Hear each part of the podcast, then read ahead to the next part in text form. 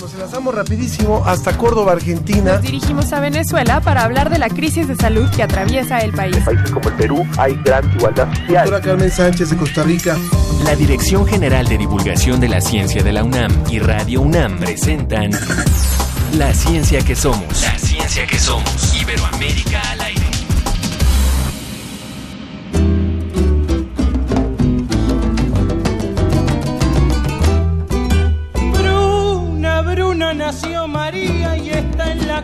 La cuna, nació de día, tendrá fortuna por dar a la madre su vestido blanco y entrará a la fiesta con un traje largo y será la reina cuando María cumpla 15 años. Te llamaremos Negra María, Negra María que abriste los ojos en carnaval.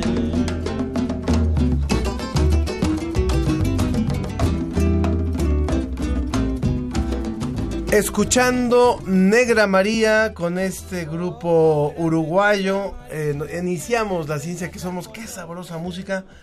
Yo sé que tú tienes gustos distintos, No, eh, pero Sofía está muy Flores, pero está muy movida. Vamos a dejar otro poquito más para escuchar a este grupo que se llama el cuarteto Rica Cosa. Negra la madre, negra la niña negra, cantarán para vos las guitarras y tamboriles y los rezongos del bandoneón. Te llamaremos Negra María, Negra María. Y nos quedaríamos oyéndola por horas a, a la, a la Negra María. Es un grupo que combina milongas, tangos, candombés y bueno, esta música que es eh, tan rica, la música uruguaya que tiene particularidades distintas a la música argentina, la combinación de los tambores, la influencia negra. Es deliciosa la música uruguaya y los uruguayos también, a mí, a mí me caen bien eh, y, y se come muy bien también. Ay, y además tienen unas políticas públicas que parecen Suiza, de verdad, imp- eh, envidiable. Exactamente. Les agradecemos mucho por estar con nosotros en otra emisión más de La Ciencia que Somos. Ángel Figueroa. Y Sofía Flores. Vamos a escuchar lo que vamos a tener para el día de hoy.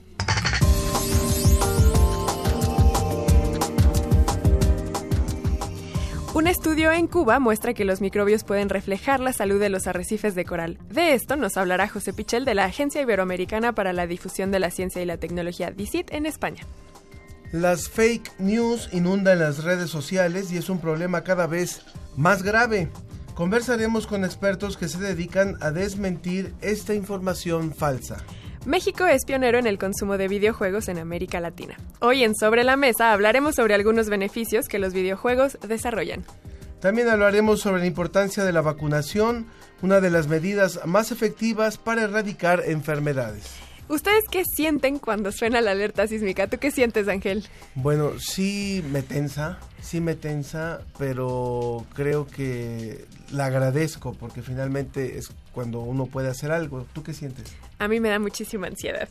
Y un especialista nos va a hablar de lo que sentimos cuando escuchamos la alerta sísmica. Pues que nos lo diga también el público, qué siente cuando escucha la alerta sísmica. Ciertamente esto no está en todo el país, hay que hacer la aclaración, y no está en todos los países tampoco de América Latina donde nos escuchan. Es eh, una alarma que se activa cuando hay una, una previsión de sismo o cuando ya está detectado, iniciado de hecho un sismo generalmente en las costas y hacia las ciudades ya se manda la señal como por adelantado.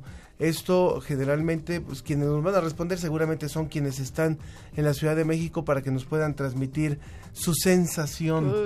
Por- y esto con motivo de que el próximo lunes tendremos en la Ciudad de México un gran simulacro. na- bueno, hay un simulacro nacional, de hecho. Bueno, las, eh, los números para que se comuniquen con nosotros. Teléfono en cabina 5622-7324, 5622-7324. En el WhatsApp estamos en el 5543-639095, 5543-60 63, perdón, 9095 y en redes sociales Facebook La Ciencia que Somos y Twitter arroba Ciencia que Somos.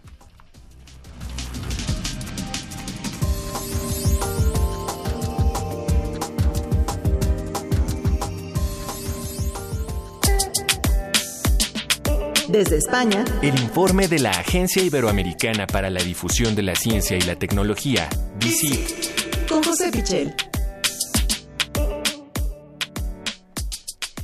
Nos conectamos hasta España porque tenemos a José Pichel de la Agencia Iberoamericana para la Difusión de la Ciencia y la Tecnología, DICIT, con el apoyo de la Fundación Española para la Ciencia y la Tecnología, FECIT. ¿Cómo estás, José? Hola Sofía, ¿qué tal? Muy buenas tardes desde España y buenos días para vosotros. Muy buenos días, José.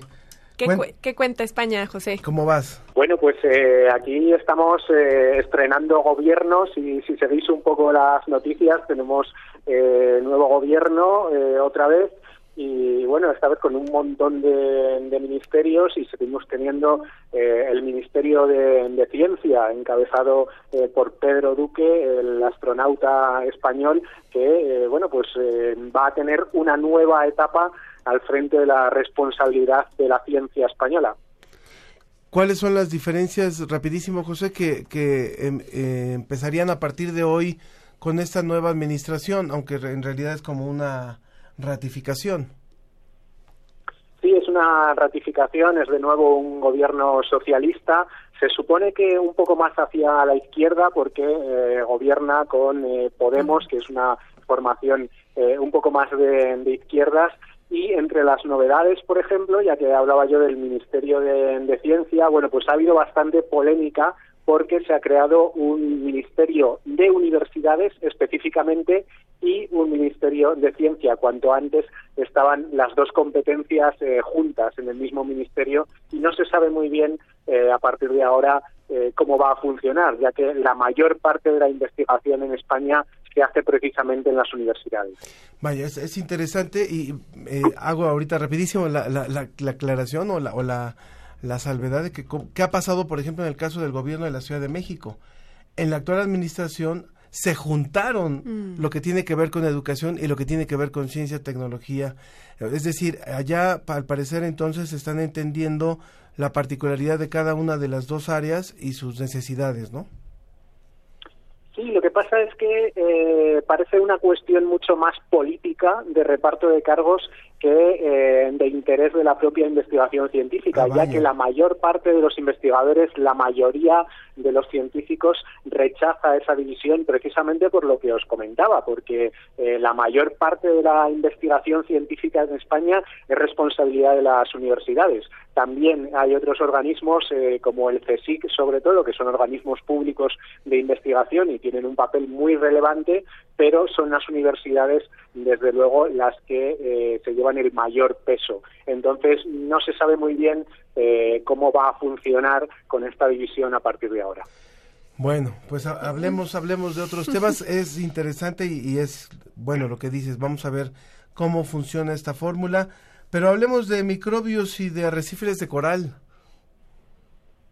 Sí, vamos a hablar de microorganismos que eh, están en los arrecifes de coral y como sucede en muchos otros ámbitos, en muchos otros ambientes, nos sirven eh, de termómetro un poco para ver cómo está la salud de ese ecosistema.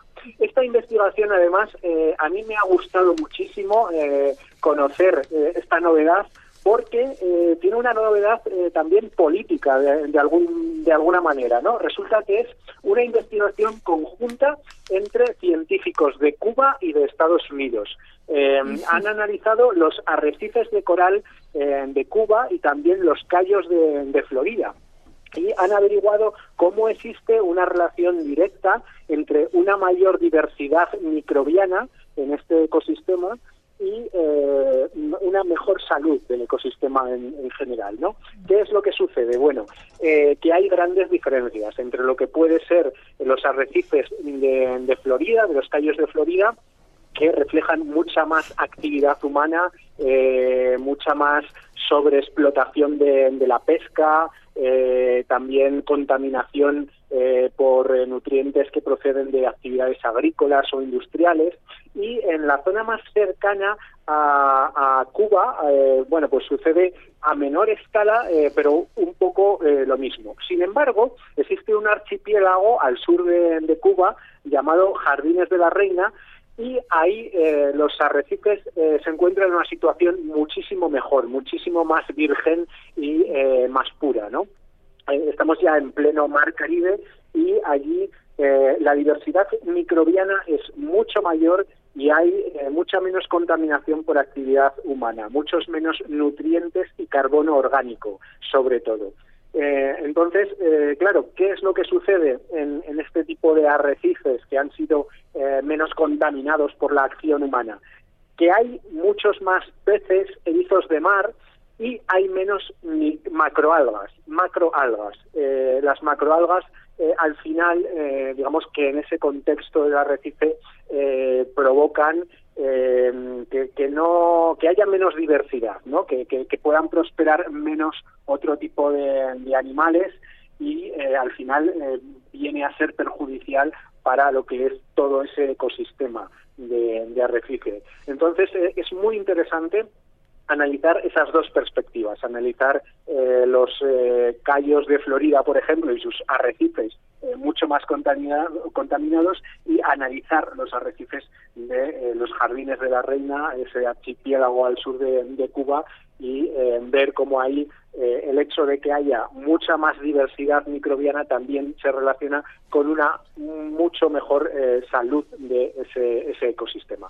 José, me gusta mucho que no solamente resaltas la parte de investigación científica del tema, sino también como hablas de la cuestión política de que se une Estados Unidos y Cuba para hacer esta investigación. Sin duda, una no está separada de la otra.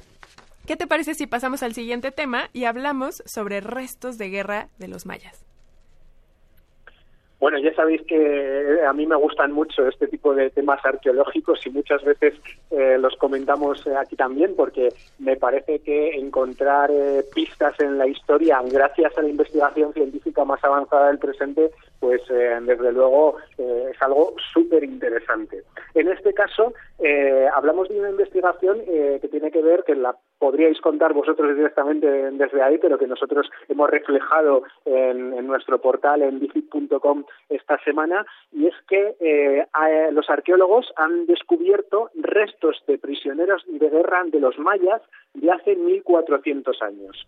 Eh, resulta que esto en realidad ya se había descubierto hace, hace unos años, pero tenemos importantes novedades en una investigación que ha salido publicada esta misma semana.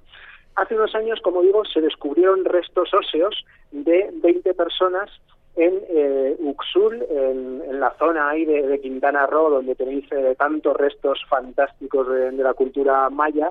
Lo que no se sabía era esos restos que, además aparecían eh, con, marcas, con, con signos de, violencia, esos huesos, ¿no? No se sabía quiénes eran ni de dónde procedían.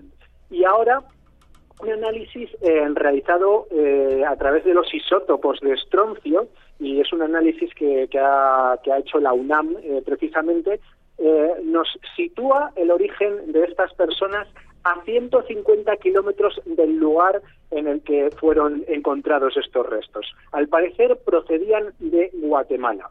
¿Y cómo se puede saber esto a través de, un análisis de isótopos? Bueno, estroncio eh, es un elemento que queda en los huesos y, en los dientes. Es algo así como el calcio, ¿no? Que se acumula en, los huesos. Bueno, pues el estroncio también se acumula en huesos y dientes y eh, a través del análisis de los isótopos de, estroncio, em, eh, como esos isótopos varían según los suelos y las rocas del lugar, en el que en el que nos encontremos, bueno, pues son una buena pista para averiguar cuál es la procedencia, en este caso, de, eh, estas personas que fueron asesinadas por, eh, por los mayas. Eh, en concreto, se ha hecho un análisis del esmalte dental. de, estos restos que, se encontraron en, estos restos y han averiguado muchísimas cosas. En primer lugar, pues eso, han averiguado el origen que estaría en, en Guatemala y los investigadores deducen que probablemente eran eh, personas con un alto estatus social eh, allí de donde procedían eh, y que, bueno, ese estatus social viene marcado por otro tipo de pistas, por ejemplo, incrustaciones dentales de jade o grabados en sus incisivos. Y con, con, todas estas pistas, lo que deducen los investigadores es que probablemente todo esto ocurrió en, un contexto de guerra, ¿no? Probablemente eh, los mayas de, Uxul eh, invadieron un territorio allí en, en Guatemala, eh, una ciudad, eh, una localidad, eh, y bueno, conquistaron esa, esa localidad y de alguna manera para demostrar su poder se llevaron a las élites, a las personas más relevantes de, de aquel momento, se las llevaron hasta Uxul y eh, bueno pues procedieron a humillarlas de, de esa forma no las asesinaron y además eh, bueno las desmembraron y, y finalmente bueno quedaron esos restos que ahora eh, podemos analizar de esta forma así que bueno me parece mm, desde luego eh, un hecho histórico eh, curioso y poder analizarlo de esta forma a través de los instrumentos que hoy en día eh, nos ofrece la ciencia es eh, realmente apasionante desde el punto de vista de, la historia. Sin duda que es apasionante. Me recuerda una investigación que realizaron investigadores mexicanos en la parte norte de Europa que tenía que ver con restos vikingos, etcétera, y es bastante similar, pero bueno, con otra cultura y otra población que también encontraron indicios de que allá había habido un conflicto porque habían encontrado que las personas a través de esto que nos comentas, de este estudio de isótopos de estroncio, habían encontrado de dónde venían las personas, etcétera. Entonces, sin duda, esta historia que nos dan el estroncio en lo que se encuentra, en, como dices, en nuestros huesos y en nuestros dientes, se queda como eso. Si no hay escritos, si no hay restos históricos, pues claro que los hay a través de nuestros huesos y dientes y está muy increíble. Es, es- es- estroncio vemos, caras no sabemos. Así es que muchas gracias, José, por este reporte, como siempre, como cada semana. Muchas gracias, Ángel. Y nada, eh, que tengáis buen fin de semana y el próximo viernes contamos muchas más cosas. Por supuesto, muchas gracias. Un abrazo hasta Salamanca, donde está José Pichel de la agencia DICIT en esta colaboración para la ciencia que somos. La ciencia que somos. La ciencia que somos. Entrevista.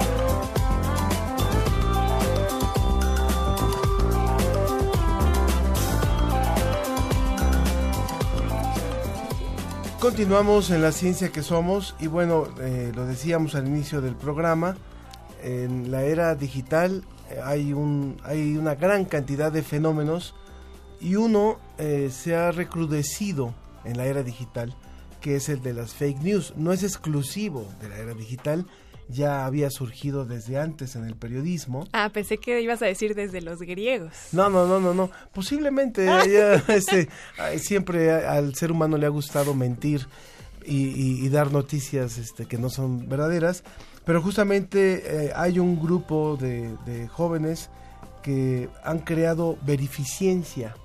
Y justamente lo que ellos tienen como objetivo, mejor que no lo digan ellos, están aquí con nosotros ya Gustavo Rodríguez, él es doctor en ciencias bioquímicas y editor de Verificiencia.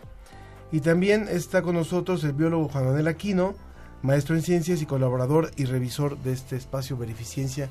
Gracias por estar aquí. Al contrario, muchas gracias a ustedes por invitarnos. Nos da mucho gusto poder compartir este espacio con ustedes y su audiencia. Cuéntenos, por favor, qué es esto de Verificiencia. Pues mira, ¿Cómo Verificiencia es un proyecto colaborativo que surgió justamente por la comunidad de la UNAM, en donde ante la preocupación de eh, la permisión de algunos espacios para presentar pseudociencias en nuestra casa de estudios, empezamos a poner alertas, ¿no? Como a ver qué está pasando de este lado.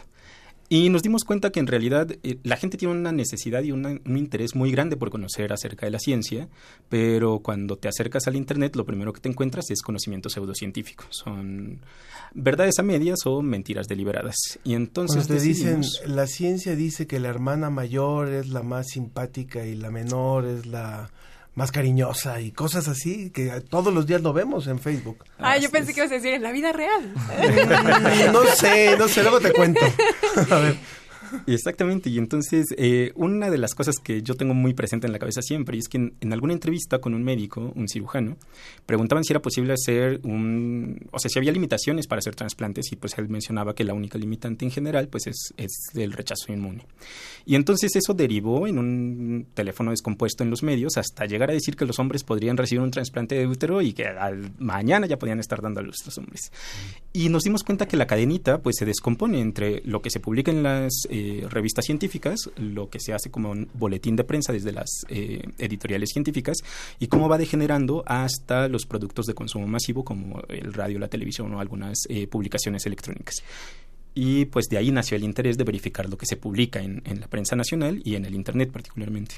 Antes de pasar a preguntarles cómo verifican, etcétera. Yo tengo una duda que tiene que ver con justamente la producción del conocimiento y aprovechando que los dos son biólogos y que tienen formación en ciencia, nosotros mismos en la comunidad científica a veces uh, no sabemos qué tan verificable sea un estudio por la reproducibilidad de este mismo. Por ejemplo, en el caso de la psicología, ahora actualmente se sabe que hay un problema de que no se pueden reproducir los estudios y por tanto sus conclusiones no pueden ser generalizables. Nosotros como biólogos nos pasa exactamente lo mismo, que siempre encontramos excepciones a la regla. ¿Cómo es que ustedes, desde esta parte, desde esta, desde esta trinchera de la ciencia, en el que sabemos que hay resultados que no totalmente pueden ser verificables, ustedes verifican estos contenidos? Eh, bueno, pues... Juan Manuel. Sí, claro, nosotros en la ciencia tenemos entre otras herramientas, la revisión por pares, ¿no? Eh, que es un poco lo que nosotros ocupamos en Beneficiencia. Eh, la ciencia, eh, como todas las disciplinas humanas, no está exenta de errores, pero es una cualidad que tiene la ciencia, ¿no? Que sabe verificar eh, justamente la información que genera, eh, buscar la reproducibilidad de los resultados que se generan y en caso de que estos no concuerden con lo que la comunidad científica ha establecido, pues bueno, podemos volver a hacer un intento, volver a hacer un nuevo estudio y justamente si nos equivocamos, bueno, pues corregir y generar nueva información que brinde eh, un conocimiento de mayor calidad con respecto a los fenómenos que estudiamos. En Beneficiencia es más o menos lo que hacemos, ¿no? Eh, somos un grupo súper multidisciplinario. Es claro que nosotros, aunque somos biólogos, pues no, no, y sepamos de algunos temas, no somos la gente con mayor capacidad para revisar temas de física o de psicología, como tú nos comentas, ¿no?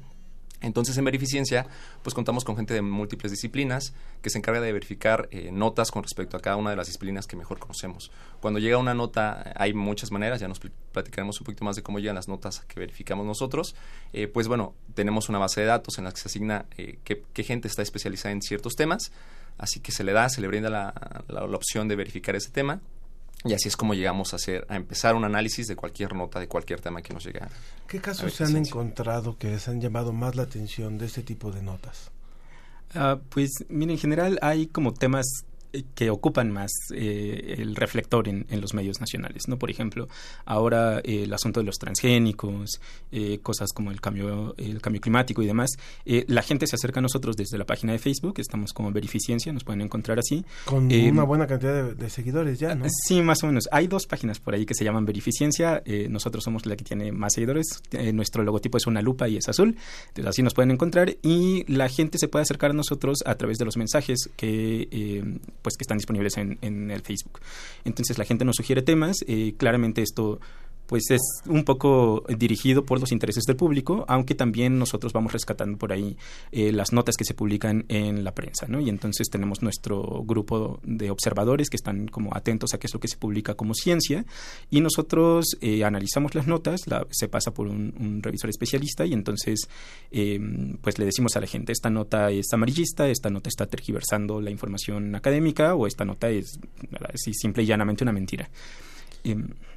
Ah, me, recuerda igual otros medios de comunicación que han hecho este trabajo, no, no específicamente en ciencia, por ejemplo, estoy pensando en uno que se llama Animal Político, que lo hacen temas políticos, ¿no? Que revisa si esto que dijo el político es verdad o, o esto que se está diciendo en tal medio sí hizo ese político. Y el que ustedes lo estén haciendo en ciencia es genial. Ahora, ahora quiero que eh, ustedes también me contesten ¿qué sucede cuando ustedes mismos se encuentran una controversia dentro de ese estudio? Ustedes le dicen a la gente, mira, esto hay que tomarlo con cuidado porque la evidencia no es totalmente, o sea, no que le digan a la gente esto es amarillista o esto está tergiversado, sino que le digan, el, el, comunicador tiene todo el derecho en estar dudando de esta información porque es verdad, los mismos científicos no saben qué está pasando. ¿Ustedes también nos avisan de los problemas internos que hay en la ciencia? Sí, claro. Este, mira, cuando, nosotros verificamos una nota, eh, tampoco somos tan tajantes de cierto, falso, amarillista, ¿no? Tenemos varias categorías y cuando escribimos una nota eh, desmenuzamos la información. No hay algunas que calificamos como parcialmente verdadero, entonces, el revisor, en este caso, eh, ya pone en los apartados qué sí es cierto, ¿no? De la información que nos brindan, esto es verdad, cuál es falsa, cuál es amarillismo, ¿no? Qué a lo mejor está mal interpretado y qué cosas están en controversia. Eh, la mayor parte de las veces que, que son científicos los que dicen en, en, un artículo científico o en una entrevista, son muy cautelosos y cuidadosos con sus afirmaciones. Desgraciadamente, eh, muchos medios de información, al interpretar esta información, es justamente cuando se deshace el, sello de calidad de la información y es ahí donde nosotros entramos y decimos, mira, esto es cierto, esto no es falso, eh, esto más o menos. Y a veces pasa eh, que, que, como dice Gustavo, las notas son completamente falsas o a veces son completamente verdaderas, ¿no? Son afirmaciones extraordinarias, pero que sí tienen razón en la mayoría de sus puntos. Una pregunta rapidísimo para nuestros invitados. Son Gustavo Rodríguez y eh, Juan Manuel Aquino, ambos del eh, sitio Verificiencia. Recuerden, ellos están en Facebook. Hay dos, uno no es el de ellos, es el, el de ellos es el que tiene una lupa y es de color azul. Hay que darles, tienen que solicitar la parte que sea como el registro, ¿no? El, el verificado, pues la palomita. Pero bueno, ese es otro tema. Pero rapidísimo. Este, el, el asunto es, eh, nosotros que estamos abocados a los temas de ciencia, eh, hay mucho material, eh, a diferencia de otras temáticas, como lo decía Sofía, que se presten tanto para las fake news como la ciencia, ¿no? O sea, es muy peligroso, y lo dice también Mario Mora en, en un comentario a través de, de, de Facebook, dice, es muy peligroso que la gente cree lo que dice Internet, y creo que en temas de ciencia se ha abusado muchísimo por eso les preguntaba yo qué es lo que más han encontrado y qué alerta le darían al público, además de seguirlos, ¿verdad?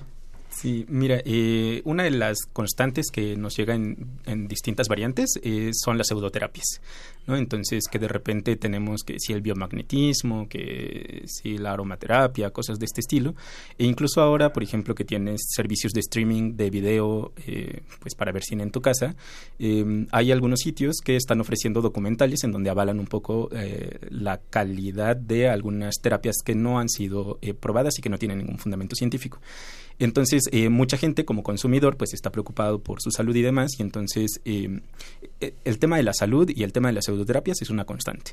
Lo otro tiene que ver con los transgénicos, y por ahí pues esto tiene mucho que ver también con cómo se están dirigiendo las políticas actuales de ciencia en México en lo cual también nosotros hemos estado pues atentos. nosotros como, como grupo hemos hecho algunos comunicados en donde decimos hoy hay que tener cuidado con estos puntos de la Ley General de Ciencia y Tecnología que se está proponiendo. Hay algunas cosas que suenan alarmantes, necesitan una mejor discusión. Y en todos los escritos que nosotros sacamos, tanto en la página de Facebook o en el sitio eh, web que tenemos, eh, la información que nosotros digerimos y demás eh, va acompañada de las referencias. Entonces, nuestro objetivo no es convertir a la gente a una ideología de pensamiento o convencer a la gente y decirles de aquí no te tienes que mover. Es ofrecerle la información necesaria, accesible, para que la gente a través de su propia curiosidad y de seguir eh, indagando un poco en los temas pueda decidir em, un poco cuáles son las fuentes confiables, cuáles son las fuentes no confiables. Ahora, esto no significa que le damos em, pues la misma cantidad de espacio a una persona que no tiene formación científica que a otra, ¿no? Eh, Verificiencia está conformado por una eh, gran gama de, de, colaboradores y tenemos revisores tanto de contenido académico que nos dicen esto tiene que ver con la ciencia y unos revisores de estilo que nos dicen, oye, esto está bien escrito, pero no te lo va a entender nadie que no se dedique a la ciencia, ¿no? Entonces estamos buscando llegar a un balance entre estas dos cosas, como acercarnos al público sin perder la veracidad científica. Les agradecemos mucho el que estén haciendo esta labor en pro de la, de la evidencia y de la verdad y también del criterio, como dices, no decirle a la gente que creer en que sí creer y que no, sino que ellos tengan su criterio para decidir qué evidencia es la que siguen. Vamos a ir rápidamente a una pausa y continuamos con las ciencias que somos. Muchas gracias a Gustavo Rodríguez y a Juan Manuel Aquino, ambos de Beneficiencia. Ahorita que vayamos a la pausa vamos a conversar con ellos para ver si pueden colaborar con nosotros en la ciencia que somos. ¿Verdad? A lo mejor dándonos las fake news de la semana o de la quincena. Vamos a ver ahorita. Pero mientras vamos rápidamente a una pausa. 56 22 73 24 y el 55 43 63 90 95 por WhatsApp. Regresamos en un momento. Ay, ay, ay. Che, si lo dejas en vibrador mejor, sea cosa que se enfríe la jugada justo a la una de la mañana, ¿no? ¿Está mal?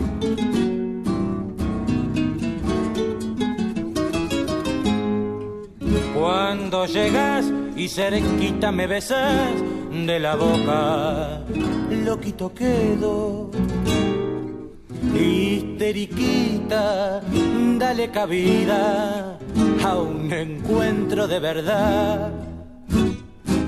Si a tu pareja ni la nombras en nuestros largos coloquios, histeriquita, ya lo engañas con lo que pensando estás. Histeriquítame el frío mientras yo te quito el abrigo, bailando un tango borracho de adrenalina no más. Histeriquita, me enfrío cuando dentro de tu abrigo se empieza a sentir vibrar mensajes del titular. Sí, sí, tu mamá. La, ciencia, que, somos. Iberoamérica al aire.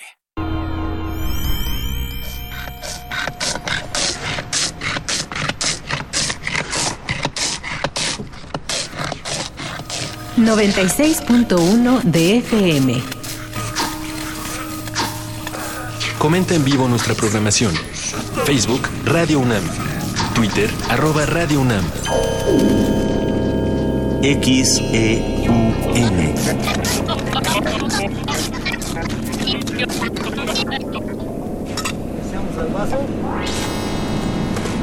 Radio UNAM. Experiencia sonora.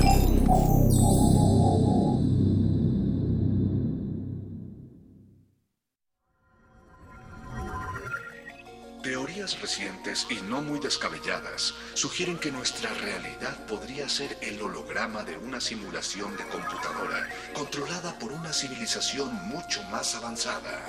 De ser el caso, comprender la tecnología es comprender la totalidad de nuestra existencia. Resistor. Esto es una señal. Jueves, 20 horas, por resistencia modulada. 96.1 de FM. Radio UNAM. Experiencia sonora.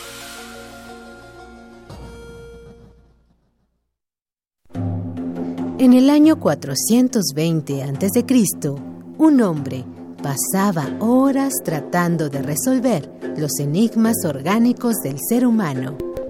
Hoy, gracias a él, lo último sobre investigación y salud llegará a tus oídos.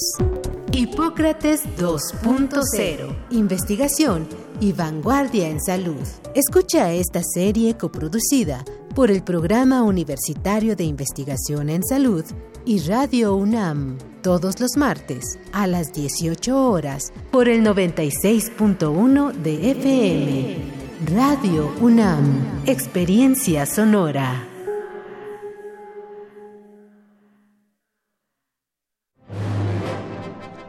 Imagina cuántos intérpretes han dejado el alma frente a estos reflectores. ¿Cuántas veces recorrieron las páginas de sus más de 9.000 partituras?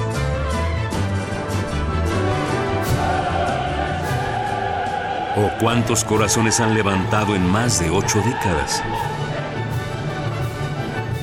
Eso es experiencia sonora. Orquesta Filarmónica de la UNAM, domingos a las 12 del día por el 96.1 de FM. Radio UNAM, experiencia sonora.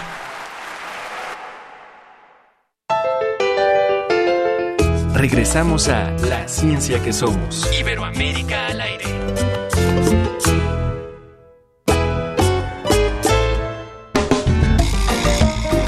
La ciencia y sus respuestas están Sobre la mesa.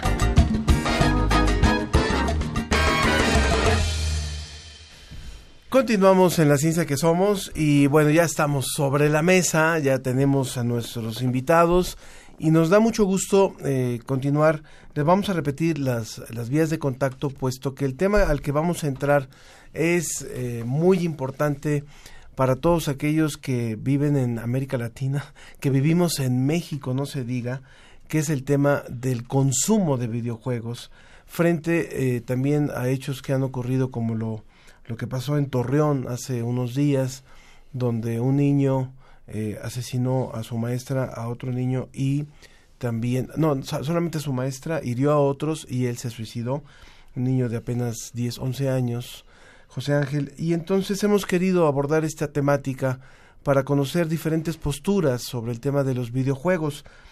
En los teléfonos en cabina, el teléfono en cabina es el 56 22 73 24, 56 22 73 24. En el WhatsApp nos encuentran el 55 43 63 90 95. Recuerde que también le preguntamos qué siente cuando escucha la alarma sísmica. Ese es otro de los temas que vamos a hablar un poquito más adelante, después de los videojuegos. Y también en las redes sociales, Sofía. Facebook, La Ciencia que Somos, Twitter, arroba Ciencia que Somos. Para hablar sobre el tema, les voy a presentar a nuestros invitados.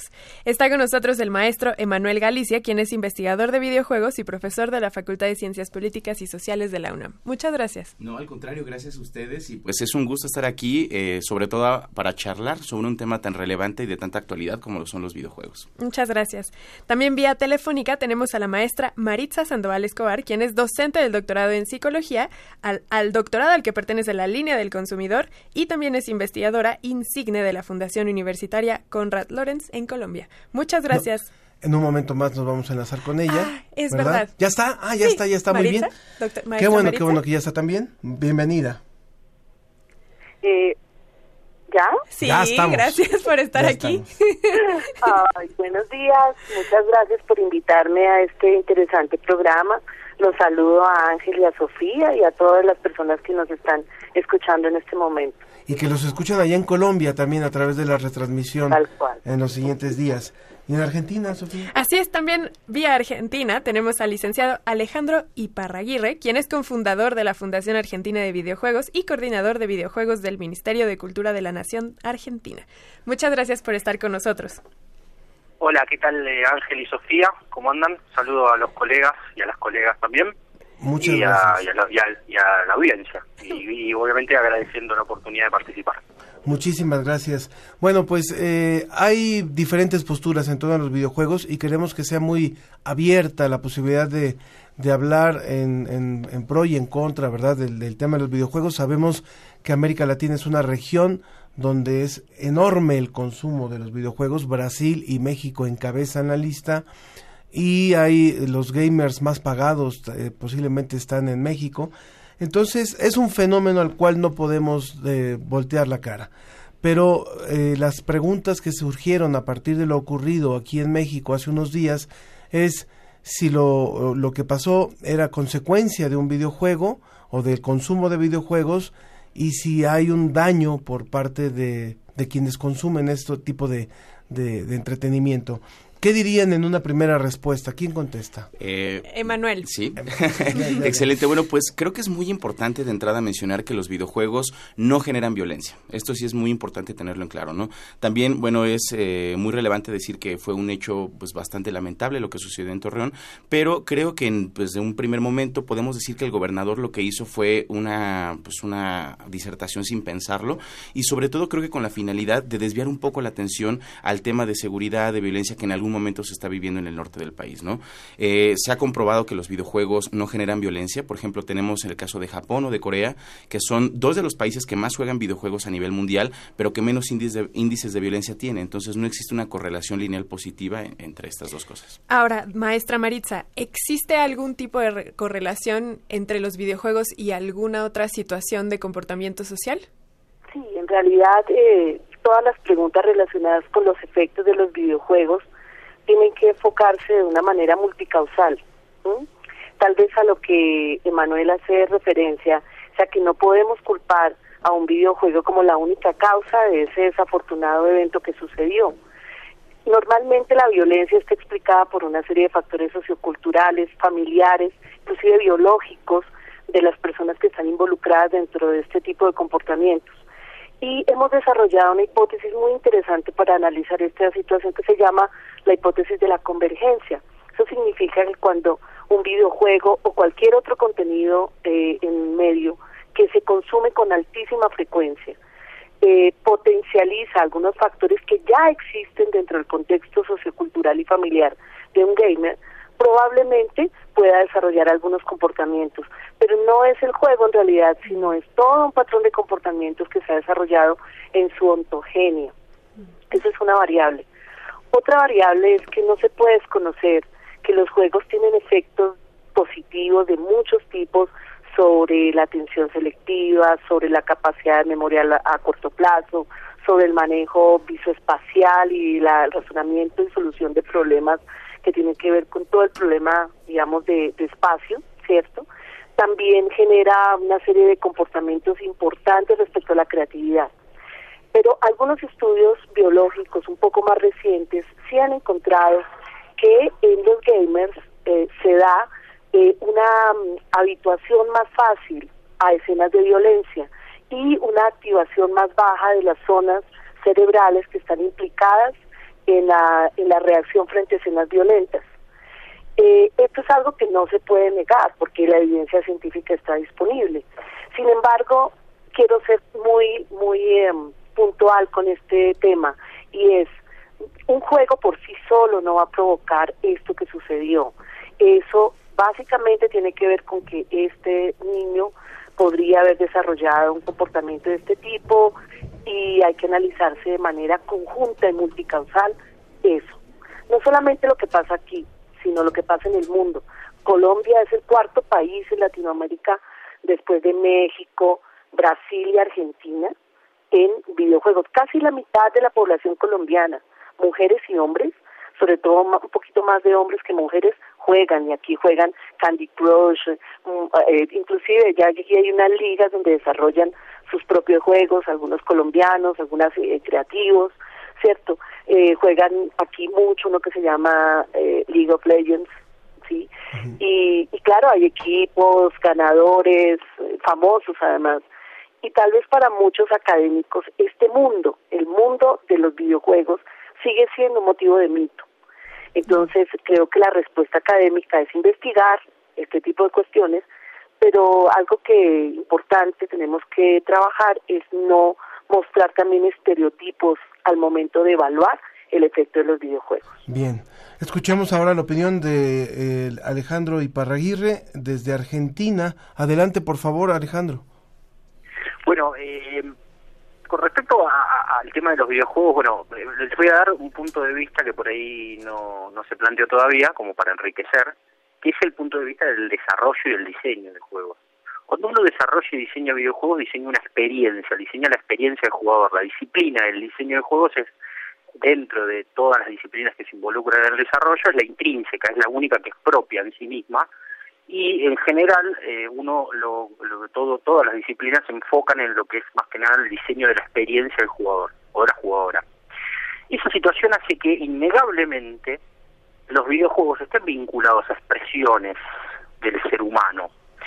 Lo que pasa que lo que hay que entender es eh, justamente eh, un aspecto, digamos, en este caso, bueno, si hay un asesinato y pasa una, una situación concreta, básicamente una persona, un asesino o una asesina, tiene una enfermedad preexistente, básicamente. O sea, plantear que un videojuego, por más que se diseñe experiencias y se, y se interpele al game feel, al, sentimiento, a la, la, a la sensación, a la experiencia, no se puede, es muy hipócrita desde el lado del punto de vista de la sociedad, echarle la culpa al objeto cultural videojuego. ¿Qué es un objeto cultural? Y que es muy difícil definir la cultura pero sí hay algo muy claro. Nosotros podemos definir como que, la cultura se construye todos los días y lo construimos los seres humanos con lo que hacemos. Y claramente decidimos jugar videojuegos y nos expresamos jugando videojuegos cuando justamente cuando jugamos y cuando hacemos videojuegos también. Con lo cual, de repente, mezclar todo eh, básicamente es un gesto más hipócrita de esta sociedad en la cual vivimos, en la cual no, no es muy fácil, no es muy fácil, en vez de asumir responsabilidades, lo que se dice patear la pelota para afuera y echarle la culpa al objeto videojuego. Total, es mucho más fácil. Entonces, lo que yo creo es que hay que instrumentar el videojuego y la instrumentación del videojuego es responsabilidad de los gobiernos, ¿sí? de los gobiernos de los países. Y esa instrumentación tiene que estar dada por gente que sabe. Yo trabajo este tema con la Fundación Argentina de Videojuegos, con una línea de salud, por ejemplo, donde trabajamos con psicólogos y psiquiatras, y donde justamente trabajamos el concepto del uso responsable de los videojuegos. Y cuando hablo de instrumentación estoy hablando de eso. Eh, uno no tiene que negar, porque también es interesante plantear las actitudes o, conductas, eh, eh, ¿cómo se llama?, de, viciosas que genera el videojuego, ¿sí? o de adicción, adictivas, eso de ahí, ahí va. Y hay que entender que de vuelta se tiene que trabajar con un ser humano y con la situación persistente del ser humano. Los videojuegos tienen componentes pedagógicos, todos los videojuegos tienen componentes pedagógicos, con lo cual todos los videojuegos forman parte de la construcción de aprendizaje de un ser humano. en ese concepto, en todos esos conceptos, es mucho más complejo, digamos, que echar culpas. Me parece que hay una profundidad y hay que analizar. A ver, a ver si, si pudiéramos hacer una, una analogía para poder entenderlo en la época actual el videojuego ahorita está recibiendo el juicio que en su tiempo recibió la televisión. Es decir, cuando la televisión se masificó y se decía ya los chicos ya no se dedican a jugar en las calles, sino ahora están sentados viendo la televisión y la televisión genera y promueve la violencia y es la responsable de lo que de las masacres y de lo que fuera. ¿Esa sería como la, la analogía, Emanuel? Eh, es, esto que mencionas es súper, súper interesante porque como bien lo, lo, dices, ¿no? Cada que existe una nueva tecnología, sobre todo en el ámbito de la comunicación eh, o información, siempre se sataniza dicha tecnología. ¿Cuántas veces no llegamos a escuchar este tema de la televisión te manipula, ¿no? Y nos hace tontos. Y la verdad es que no es así, ¿no? Simplemente es un medio de comunicación que tiene, o sea, potencialidades tanto positivas como negativas dependiendo de, de cómo lo uses. En el caso de los videojuegos es eh, precisamente esta misma resistencia que incluso se puede ver que es normal históricamente, pero adicionalmente tiene un componente que es el juego. Y entonces nos encontramos actualmente en una sociedad que tiene un problema con el juego, ¿no? De hecho, siempre cuando escuchamos juego es sinónimo de la infancia o sinónimo de algo no serio, ¿no? Eh, diariamente escuchamos, es que tómatelo en serio, esto no es un juego. O escuchamos, es que no estamos jugando, esto va en serio, ¿no? Entonces, tenemos un problema con el juego, pero históricamente atrás. Yo podría mencionar que se remonta incluso hasta la primera revolución industrial, en donde precisamente se fomenta todo este pues, sistema capitalista, donde se prioriza la productividad, ¿no? En donde existe sobre todo esta cuestión de trabajar, trabajar, trabajar, consumir, y el juego se deja de lado y se deja solamente para personas inmaduras. Entonces creo que en un primer momento habría que retomar al juego como algo que es parte del ser humano, algo que incluso nos hace seres humanos. El juego es más antiguo que el mismo, que el mismo humano. Es decir, los animales ya jugaban antes de que existiéramos. Entonces es algo parte de la naturaleza y evidentemente aceptar que los videojuegos son un medio de comunicación, son una mediación que nos permiten entretenimiento y por otro lado también se pueden implementar en muchísimas áreas sociales de manera muy Ahora, yo tengo una pregunta que va muy en sintonía con la que acaba de hacer Ángel y que me la enriquece un poco con tu respuesta, Emanuel, y que se la quisiera hacer a la maestra Maritza. Es verdad que, eh, como dice Emanuel, los juegos han existido desde que la humanidad es humanidad. Los videojuegos son algo mucho más reciente, esta tecnología es mucho más reciente. Es verdad, estoy pensando en los juegos de nuestros padres, de nuestros abuelos, que eran juegos mucho más sociales e incluían a muchas más personas pienso en los videojuegos, en las personas que yo conozco que ahora juegan videojuegos y más bien la manera en cómo socializan es conectándose a través del Internet y teniendo conversaciones, pero cada quien está en su casa frente a su monitor y esa es una manera de socializar. Nuestros juegos, nuestros videojuegos hacen que nos juntemos distinto, que seamos una sociedad distinta. ¿Podrá ser entonces que los videojuegos sí fomenten una socialización distinta justamente por esta individualización del juego?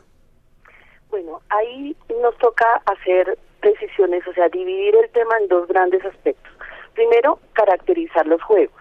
En segundo lugar, mirar la evidencia que existe en todo el metaanálisis y estudios experimentales eh, al respecto del tema de, videojuegos y, en la dimensión social. En la primera parte no podríamos decir que todos los videojuegos eh, están carentes de interacción social. Para darte un ejemplo, el juego que estaba yo mencionando hace un momento que se llama eh, League of Legends, es un juego que los chicos de diferentes edades y personas mayores juegan con otras personas de Colombia, con otras personas de Latinoamérica y también del mundo entero eh, cuando dominan el inglés. Esto ¿Qué implica? Implica que practican otro idioma, hacen interacción social, tienen amigos de otros países y también se hacen amigos aquí en Colombia. Eh, están organizados en ligas y equipos que ya no son el tema de, este, lo, que uno se imagina la persona jugando en su consola aislada, sino que realmente están conformando precisamente un grupo social bastante complejo. Y el asunto del, tipo de juegos, eh, quiero utilizar la clasificación de, de Anderson Bushman, que es una clasificación en donde a partir de un plano factorial de juegos más sociales, menos sociales y más complejos, menos complejos, hacen una clasificación de todos los juegos disponibles. Entonces uno encuentra juegos que son altamente sociales, poco complejos, altamente sociales con alta complejidad y también aislados con alta complejidad y baja complejidad. Entonces ahí hay que diferenciar este tema. En segundo lugar, con respecto a la evidencia como tal, la variable que está correlacionada con todo esto se llama intención o, ¿cómo se llama esto? La cantidad de horas para operacionalizarlo, la cantidad de horas que una persona juega. ¿sí? Si tú juegas durante todo el día sin levantarte de donde estás y juegas un juego que es eh, con baja dimensión social, probablemente comiences a experimentar una serie de eh, comportamientos de aislamiento y de diferentes eh, tipos que han sido documentados en la literatura. Todo, hasta ver televisión durante más de ocho horas, correlaciona con diferentes problemas psicológicos, tanto desde antes, que se potencian con la cantidad de consumo, como también se pueden desarrollar a partir de un consumo excesivo. Todo en la vida es así, Sofía. Yo creo que si vamos a la comida, vamos a la televisión, vamos al sexo, en general cuando tú dedicas una gran cantidad de tiempo a una actividad, esta comienza a interferir con otras áreas de funcionamiento. Entonces, un poquito con, con lo que ahorita se estaba discutiendo, el tema es que hay que reconocer esto de una manera clara, documentada, basada en la evidencia, sin estereotipos, y ver o analizar qué tipo de aspectos de política pública, de regulación y de salud mental pueden prevenir algunos problemas que no son propiamente derivados del videojuego, mm. sino del consumo excesivo. Bien. Eh, también, eh, además de nuestros invitados, eh, el maestro Manuel García, aquí en México, de la Facultad de Ciencias Políticas, y de Marisa Sandoval, que estábamos escuchando en este momento desde el doctorado en Psicología del Consumidor en, la, en Colombia. También estamos enlazados con Argentina, con Alejandro Iparraguirre, que es cofundador de la Fundación Argentina de Videojuegos y además coordinador de videojuegos del Ministerio de Cultura de la Nación de Argentina. Y eh, nos llama la atención que en el Ministerio de Cultura, en un país como Argentina, exista esta área mm. de videojuegos. Entonces, a mí me gustaría saber cuál es la función también que tiene esta área y si va enfocado al uso positivo, educativo, social del videojuego? ¿Qué, qué, función tiene? Bueno, eh, lo primero que les cuento es que yo trabajo en el Ministerio de Cultura de la Nación Argentina como coordinador de videojuegos hace ocho años. Desde el 2011, Argentina fue pionera en el mundo, diríamos, en reconocer a los videojuegos como una industria cultural. Mm. Básicamente el primer objetivo que tengo es trabajar enmarcado dentro de lo que serían las industrias culturales. Un poco lo que hacemos es el fomento desde el lado del ministerio, trabajamos con desarrolladores y desarrolladoras de todas las disciplinas enfocadas al desarrollo para tratar de mejorar las condiciones de la industria del desarrollo de videojuegos. con respecto a, yo separo generalmente lo que es la industria del sector. Cuando empezamos a hablar del sector se empiezan a incorporar otro tipo de actores como eh, la educación, todo lo que es la, la, formación, digamos, la profesionalización del sector, y también, por ejemplo, todo lo que es difusión, ¿no? Periodismo, prensa, y dentro de, obviamente, del Estado eh, hay algunos eh, programas que se trabajan de forma interministerial y trabajamos codo a codo con lo que es el Ministerio de Educación de vuelta vuelvo a nombrar la palabra que nombré hace un rato, digo, cuando uno habla de instrumentar los videojuegos, lo que se intenta hacer desde el lado del Estado es eso, la instrumentación, y los videojuegos están afectados de, una manera holística en varios aspectos de la vida, ¿no? El tema de, por ejemplo, el uso de los videojuegos como, como, como, en espacios de aprendizaje, por ejemplo, no me gusta a mí hablar, o, por lo pronto estoy en un proceso de desaprendizaje de los videojuegos educativos, porque justamente utilizaban el videojuego como un medio, pero no respetaban las reglas del videojuego, básicamente que está divertido, ¿no? En general, y estoy generalizando igual. De todos modos, lo que quiero decir es que trabajan aspectos con, con otros ministerios.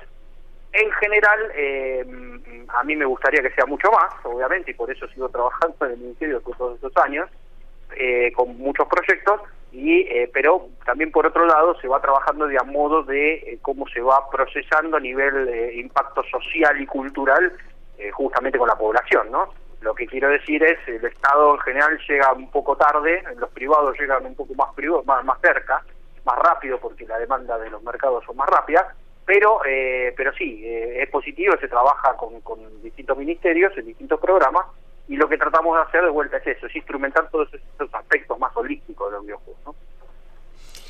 Tú, Emanuel, querías mencionar algo. Sí, claro. Bueno, pues de entrada, la verdad es que escuchando al licenciado me parece formidable lo que están haciendo en Argentina. Creo que es un ejemplo de lo que se debería replicar en muchísimos países, ¿no? Es decir, eh, una institución gubernamental dedicada precisamente como esta cuestión.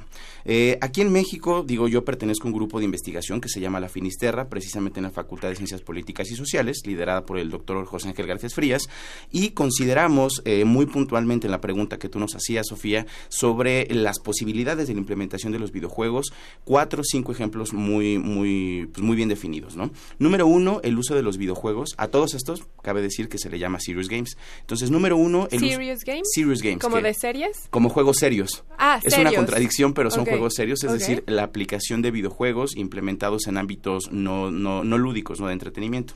En este sentido, podemos encontrar, número uno, a los videojuegos implementados para difundir noticias, entonces se llaman los News Games. Número dos, los videojuegos educativos, que son el edutainment. Número tres, los eSports, que son los videojuegos jugados ya a nivel profesional como deporte, que de hecho aquí en México estamos trabajando un proyecto, apenas ayer firmamos un convenio de investigación en Latinoamérica. Número cuatro, los, eh, eh, los advert games, que son la aplicación de los videojuegos como estrategias publicitarias. En- y bueno, los videojuegos como forma de arte, que sería el quinto modo. Es muy, muy importante que el público también se comunique con nosotros y nos dé su punto de vista. Sabemos que hay diferentes opiniones en torno al tema de los videojuegos. De manera que les repito rápidamente, 56 22 73 24, el teléfono en cabina, y el WhatsApp 55 43 63 90 95 a través del WhatsApp y también en redes sociales. Facebook, La Ciencia que Somos, y Twitter, arroba Ciencia que Somos. Maestra Maritza, me llama mucho la atención esto que comenta el maestro Emanuel y el licenciado Alejandro en torno a las políticas públicas.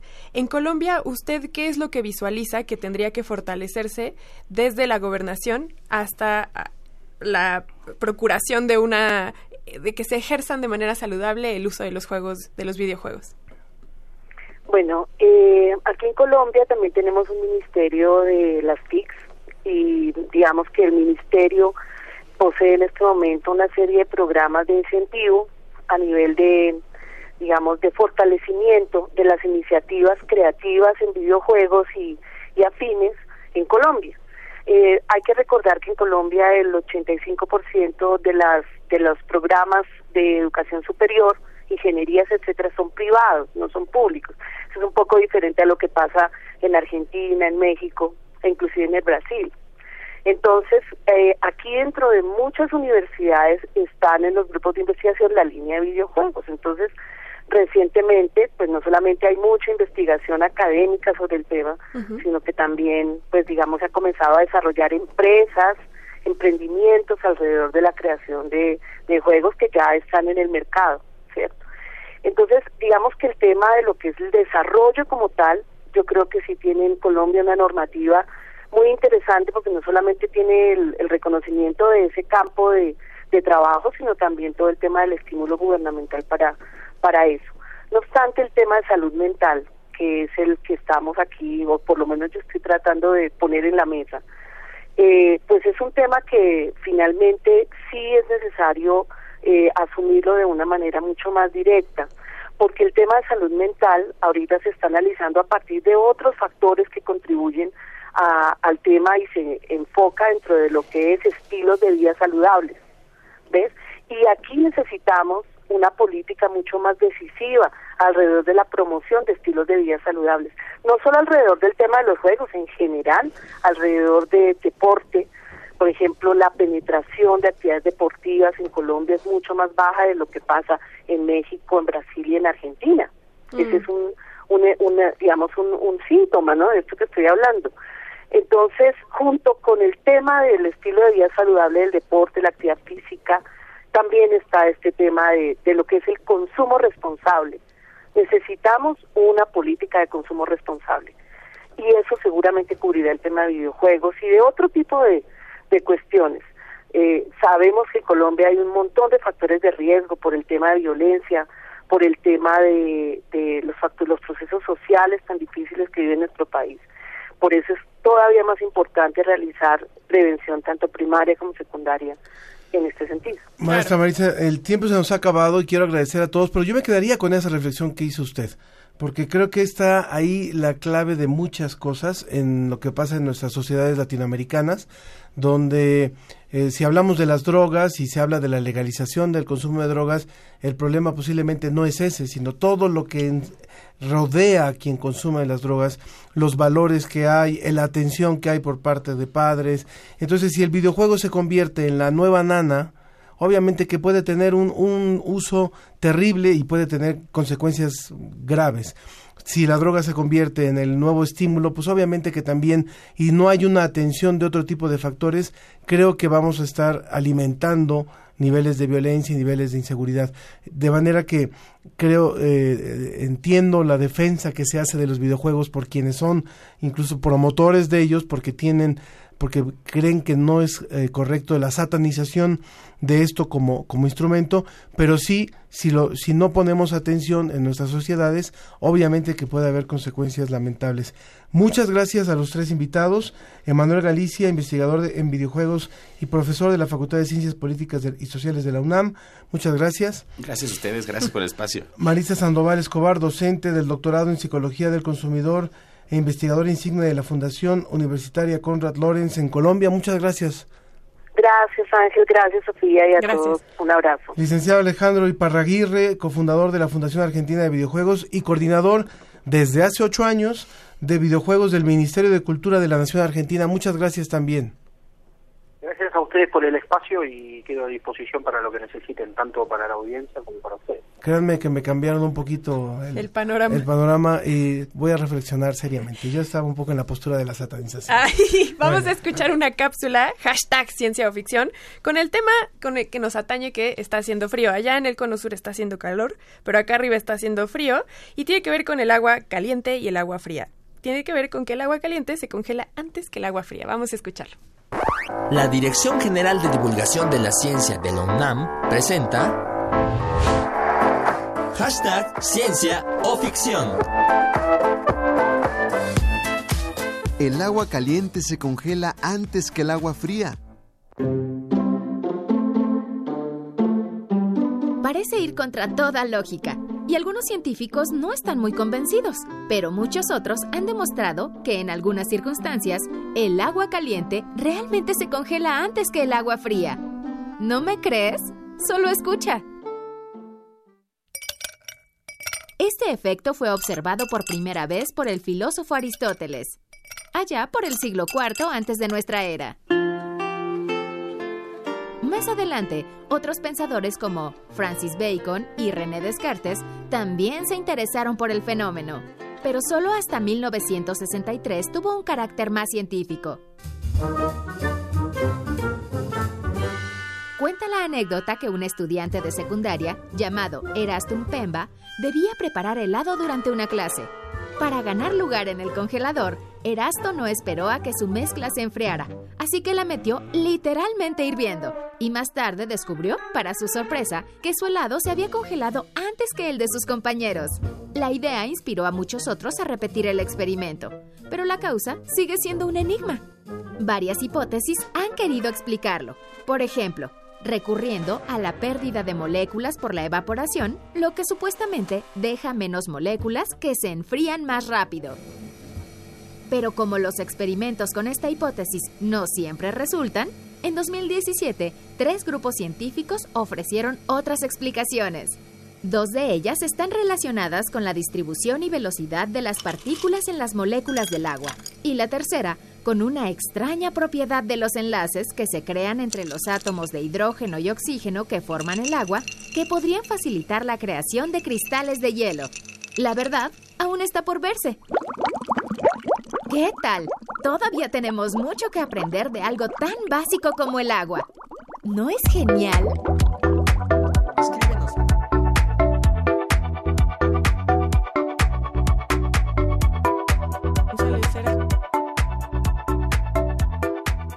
Continuamos en la ciencia que somos. Hemos recibido algunos mensajes, no sobre el tema que estamos tratando, pero sí eh, sus, eh, es Petrueva en Facebook dice excelente viernes, saludos a Ángel y a Sofía. Hola. También Juan del Olmo, que no sé si es Juan del Olmo Flores, porque dice, qué gusto volver a escuchar una voz inteligente, angelical y simpática como es la de Sofía. Ay, muchas gracias. Es tu primo, yo creo. No, no, es mi primo. Es- eso confirma que la ciencia es divertida. Saludos a todos. Y también eh, Alice nos dice, Alicia, ahora les digo, Alicia Toribio dice, "Fe- excelente día, les felicito por tan interesante programa y nos hace un comentario en torno a lo de la alerta sísmica, que en un momento más lo vamos a tocar. Pero ya está con nosotros eh, Luisa Santillán, que es reportera del portal Ciencia UNAM, de la Dirección General de Divulgación de la Ciencia de la UNAM. Bienvenida. Muchas gracias, buenos Muchas días. gracias. Hace unos meses se dio, bueno, hace pocos meses se dio a conocer unos reconocimientos por parte de la Fundación Ili Ortiz en el taller de periodismo que se llama justamente Taller Jack Ili Ortiz y el report- un reportaje de, de Luisa fue reconocido entre los tres mejores sobre el tema de la vacunación. Sí, claro. Que también es un tema bastante polémico. Uy, cuéntanos, Luisa, sobre este reportaje. ¿Cuál fue la motivación que te llevó a investigar sobre el tema? Bueno, pues eh, dentro de las mesas editoriales que tenemos en el portal, un día platicando sobre lo que eran los movimientos antivacunas que empezaban a salir, a partir de ahí, pues nosotras nos preguntábamos cada que había una, una misa editorial, que era importante sacar el tema, sacarlo en el portal, hablar a la gente, explicar a la gente y sobre todo también en lo que nos surgió en ese momento era, en México existen movimientos antivacunas, Ok. porque de repente había, eh, no sé, oíamos de España, de Estados Unidos, pero en México eso ocurría realmente y a partir de ahí surgió, a partir de ahí surge la idea, yo ingreso a este taller y durante seis meses estuve ahí y estuve desarrollando también el tema, pues yo me estuve documentando, investigando y encontré algunos médicos que me quisieron apoyar para darme la entrevista y pues salieron cosas interesantes. ¿Y si hay un movimiento antivacunas en México? como tal, no conformado legalmente. Fue una de las cosas bonitas que yo encontré porque eh, resulta que en Estados Unidos, en algunos países de Europa, surgen a la par de que surge la vacunación. Prácticamente se dice que son surgen al mismo tiempo. Pero allá la gente hasta allá los conformó legalmente, ya tienen asociaciones. Aquí no. Aquí la gente no vacuna como tal por un movimiento antivacunas conformado legalmente, sino por creencias. En México es porque un amigo me dijo que tenía un conocido que le pasó cuando lo vacunaron contra la influenza. Por eso la gente deja de vacunar. Aquí la gente deja de vacunar también porque cuando van con el pediatra, bueno, hay una cartilla de vacunación que es obligatoria, en la que tiene 14 vacunas más o menos, pero hay otras que no vienen en la cartilla y entonces esas sí tienen un costo y cuando van con el pediatra se las cobran muy caras. Por eso la gente tampoco no las pone. Entonces son más o menos como esas las razones por las que la gente no vacuna, no tanto porque haya un movimiento antivacunas acá. De acuerdo. Sería importante que le contaras al público también cuál es el proceso de elaboración de uno de estos reportajes, ¿no? Porque finalmente se busca tener, el reportaje es el, el medio periodístico, el género periodístico más complejo, Claro. ¿no? Eh, que, porque resume varios de los géneros. Cuéntanos un poquito cuál fue el proceso y, y a qué te enfrentaste además de, de saber esas noticias como el hecho de que no, no había en México como tal un movimiento. Bueno, pues de entrada es, como lo dices tú, el reportaje, todos los que estudiamos comunicación sabemos que es el género madre, ¿no? Y al que nos cuesta más trabajo y de repente más miedo enfrentarnos porque no nada más es vamos a entrevistar a una persona y ahí nos quedamos, sino desde entrada uno empieza a conceptualizar qué es lo que quiere decir ahí. Porque yo podía decir, voy a hablar de vacunación, pero ¿qué de vacunación? Eran muchas las aristas que había ahí. Entonces, cuando definimos finalmente movimiento antivacunas, yo empiezo a buscar médicos que me hablaran precisamente de eso y empiezo yo a, a pensar qué es lo que nos afecta en México, quiénes son los responsables también de esas vacunas. Y ahí es como yo llego a la Academia Mexicana de Pediatría, porque ahí en la academia pues están los los médicos, los académicos, ¿no? que también hacen investigación, es un organismo colegiado que también eh, da opiniones a, a, la Cámara de Diputados, a la Cámara de Senadores para cuestiones de salud en la infancia. Entonces, yo llego ahí a la academia y ahí me encuentro con el doctor Mancilla, que es una excelente persona, que él también me orienta y me dice, mira, ellos recién habían tenido un congreso también en Querétaro, el congreso que hacen anualmente, y dentro del congreso también había sido una preocupación, porque no sé si recuerdan, pero estaba lo del sarampión que empezó a resurgir, entonces para ellos también era una preocupación.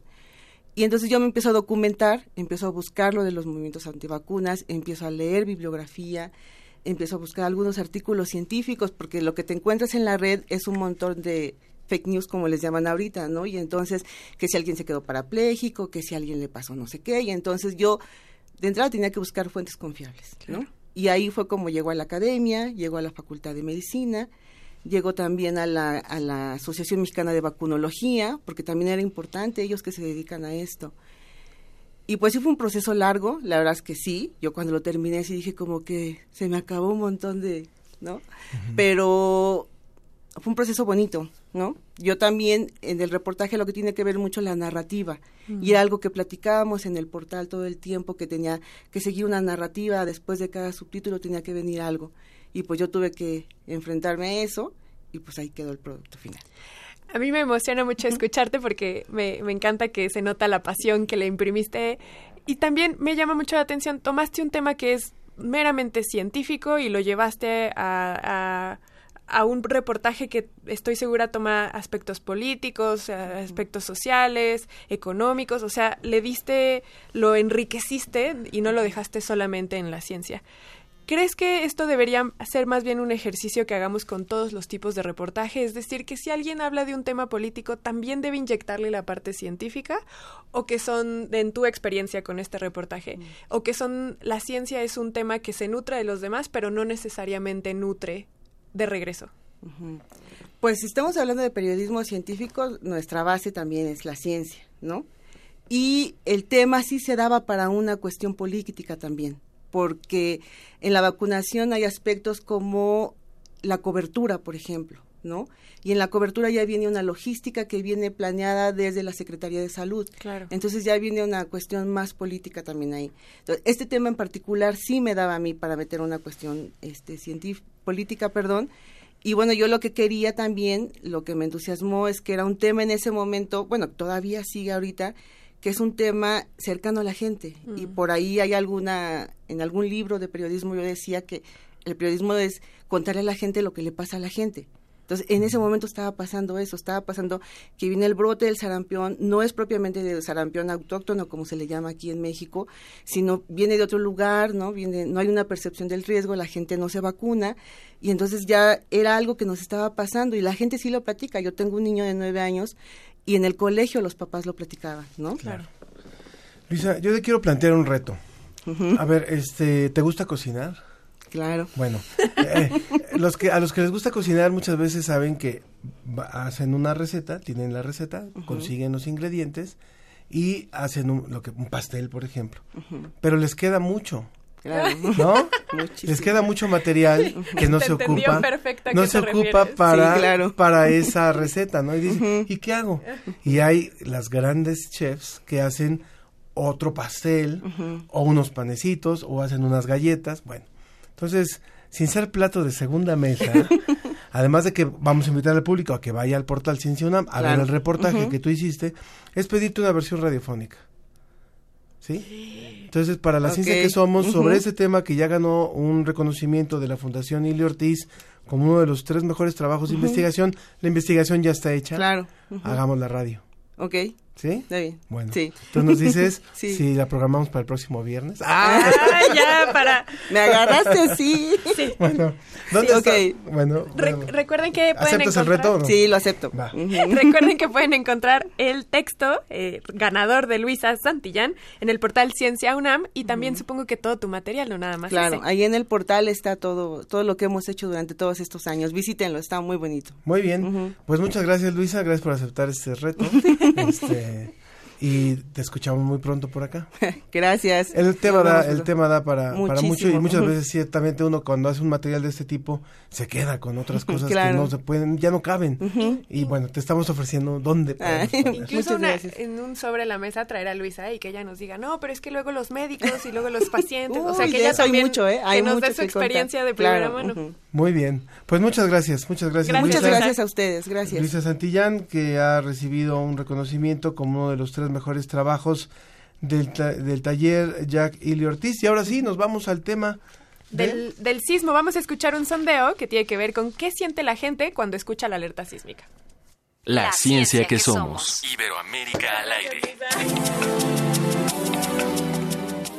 ¿Qué sientes cuando escuchas la alerta sísmica? Una, eh, temor de que realmente esté sucediendo.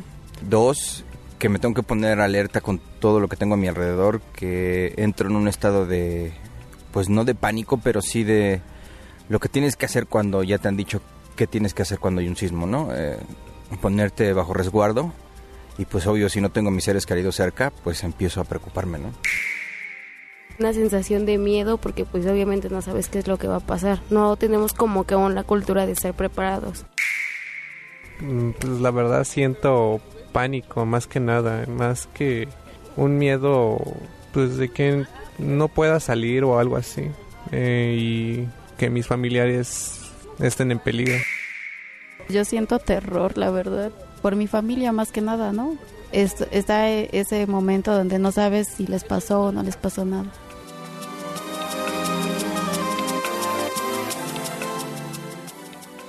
Estamos de regreso en La Ciencia que Somos. Acabamos de escuchar las opiniones de las personas y también quisiéramos comentar más al respecto con la doctora Nadia González García, quien es investigadora del área de neurociencias y cognición musical del Hospital Infantil de México, Federico Gómez.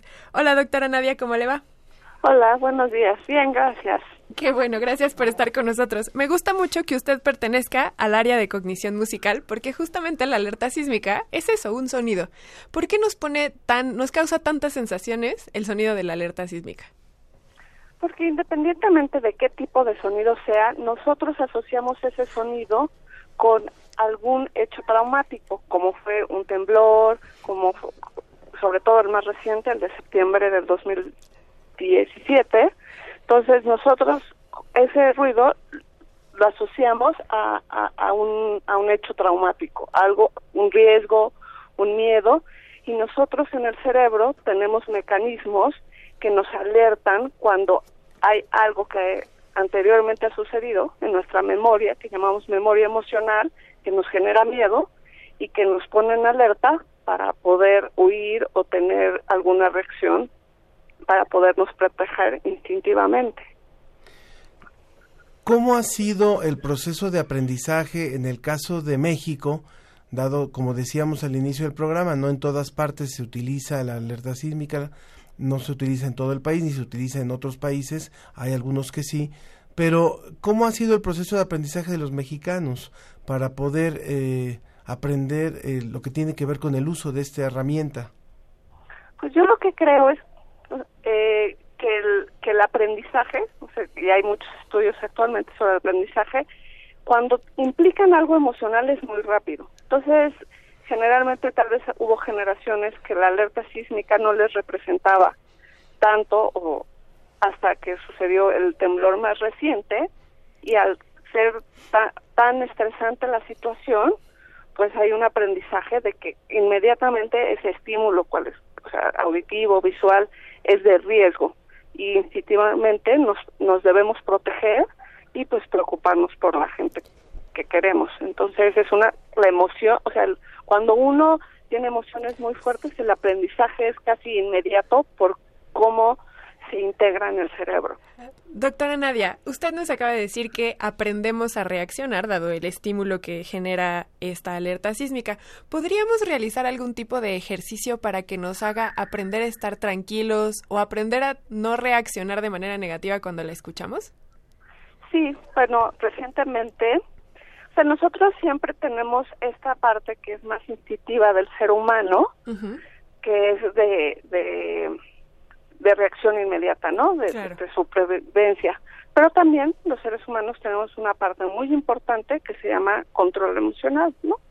Y entonces, esas hay diferentes mecanismos de control emocional, pero el, los mecanismos de control emocional varían mucho, pero sobre todo tienen que ver como, como hemos sido educados desde nuestra infancia más temprana. Entonces, nosotros podemos pensar, eh, la alerta sísmica sí puede ser un temblor, pero ¿qué es lo mejor que podamos hacer? Esto se le ha llamado este, reinterpretación cognitiva, y lo que tenemos que aprender es a darle una reinterpretación cognitiva y hacer y, se, y hacerla un poco más tal vez no es el término mejor pero es racional no y, y, entonces tenemos que pasar por ese proceso pero el problema es que el control emocional tiene que ver con nuestra historia de vida no o sea porque lo vamos adquiriendo o sea desde que eres un niño cómo tú manejas tus emociones, este se va adquiriendo desde la edad temprana y, no es tan automático. Entonces, pues México tiene ciertos factores sociales que, no han, que parece que los niños no son tan propensos a tener esta estas control o regulación, regulación emocional le llamamos, este también. Entonces tendríamos que trabajar en cómo regular emocionalmente y la regulación emocional es muy importante porque tiene que ver también con enfermedades psicopatológicas, ¿no? Cómo la gente que se deprime más tiene menos o menos estrategias de regulación emocional. Entonces tenemos que aprender a regular nuestras emociones, pero es un proceso largo. Hay, hay ciertas cosas que nos ayudan, ¿no? Por ejemplo, el mindfulness, que ahora este está muy en boga, es una es un estímulo externo que te ayuda a la regulación emocional para hacer este reinterpretación cognitiva, pero la tenemos que ir haciendo, pero como es como la emoción es tan tan inmediata y en la regulación emocional tiene que ser tan inmediata, es un entrenamiento de la vida, digamos. Y, y, también creo que esto nos, nos hace recordar, doctora Nadia González García, que finalmente también el miedo es un mecanismo de supervivencia, ¿no? o sea, no, no, tampoco tenerle miedo al miedo, digamos, ¿no? Nos dice, nos dice Alicia Toribio Durán a través del WhatsApp, dice, después del último sismo fuerte en septiembre de 2017, siento angustia, miedo y el tiempo me parece eterno. Se refiere a, durante la alerta sísmica. Deseo que todo esté bien. Es importante tener esta conciencia y fomentar la conducta de la prevención siempre. Sí. No, yo creo que lo que se podría hacer es, pues todos, dependiendo de nuestra historia de verla, tenemos mejor regulación emocional o peor, y tal vez los encargados de llevar este los brigadistas de los simulacros tendrían que estar muy bien preparados en la regulación emocional para que ellos pudieran transmitir esta tranquilidad. Porque justo como usted dice, esto es normal, o sea, tener miedo es lo que nos hace sobrevivir en muchas circunstancias, ¿no? Entonces, es, no, es, es lo natural, lo, lo innato. La parte ya de cómo se regula, este, pues hay que trabajarlo en conjunto y tal vez desde, desde las primarias o, o los preescolares, ¿no? Enseñarles a los niños, educarlos, explicarles porque ya cuando somos más grandes, el, cerebro se termina de desarrollar a los 21 años, entonces ya nuestra inmediatez de la regulación emocional está más o menos este construida, mm. pero tal vez si empezamos con los niños, ellos podrán aprender y poder regular cuando hay una alerta sísmica, ¿no? Sus emociones, ser como pensar más calmadamente o más fríamente. Claro.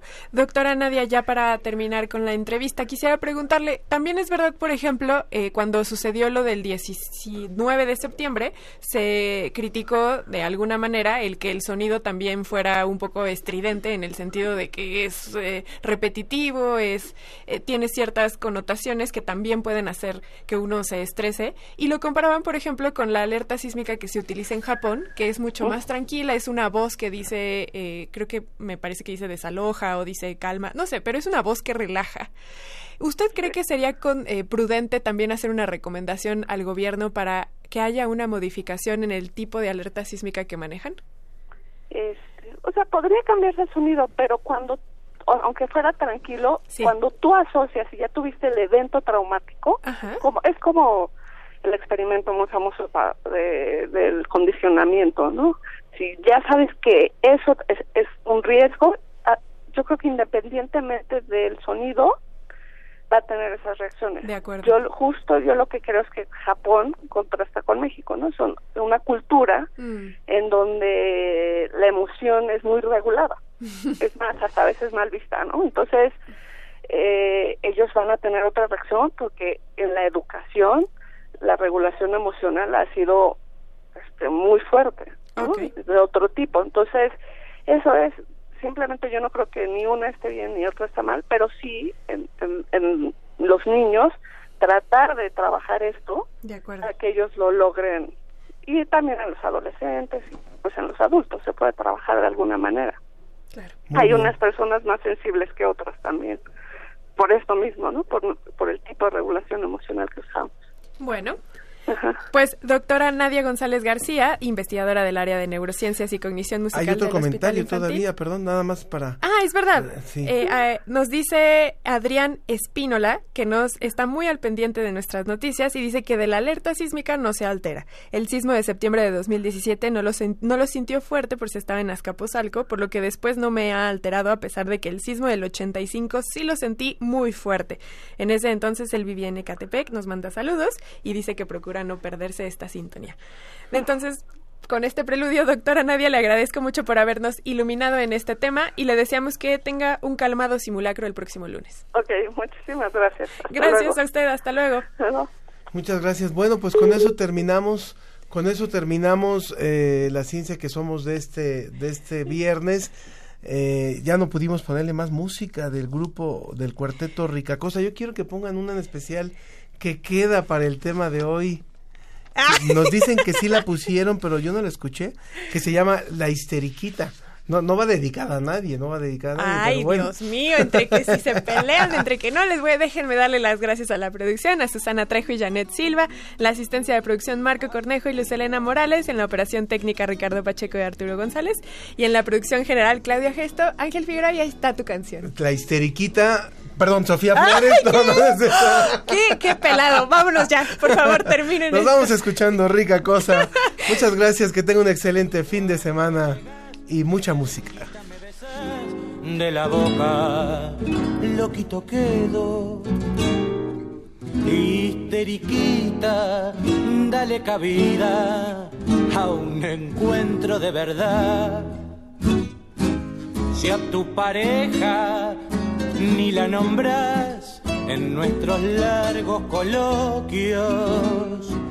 Histeriquita, ya lo engañas con lo que pensando estás. Histeriquítame el frío mientras yo te quito el abrigo, bailando un tango borracho de adrenalina no más. Histeriquita, me enfrío. Esto fue La Ciencia que Somos. Iberoamérica al aire. Los esperamos el próximo viernes. La Ciencia que Somos. Una producción de la Dirección General de Divulgación de la Ciencia de la UNAM y Radio UNAM.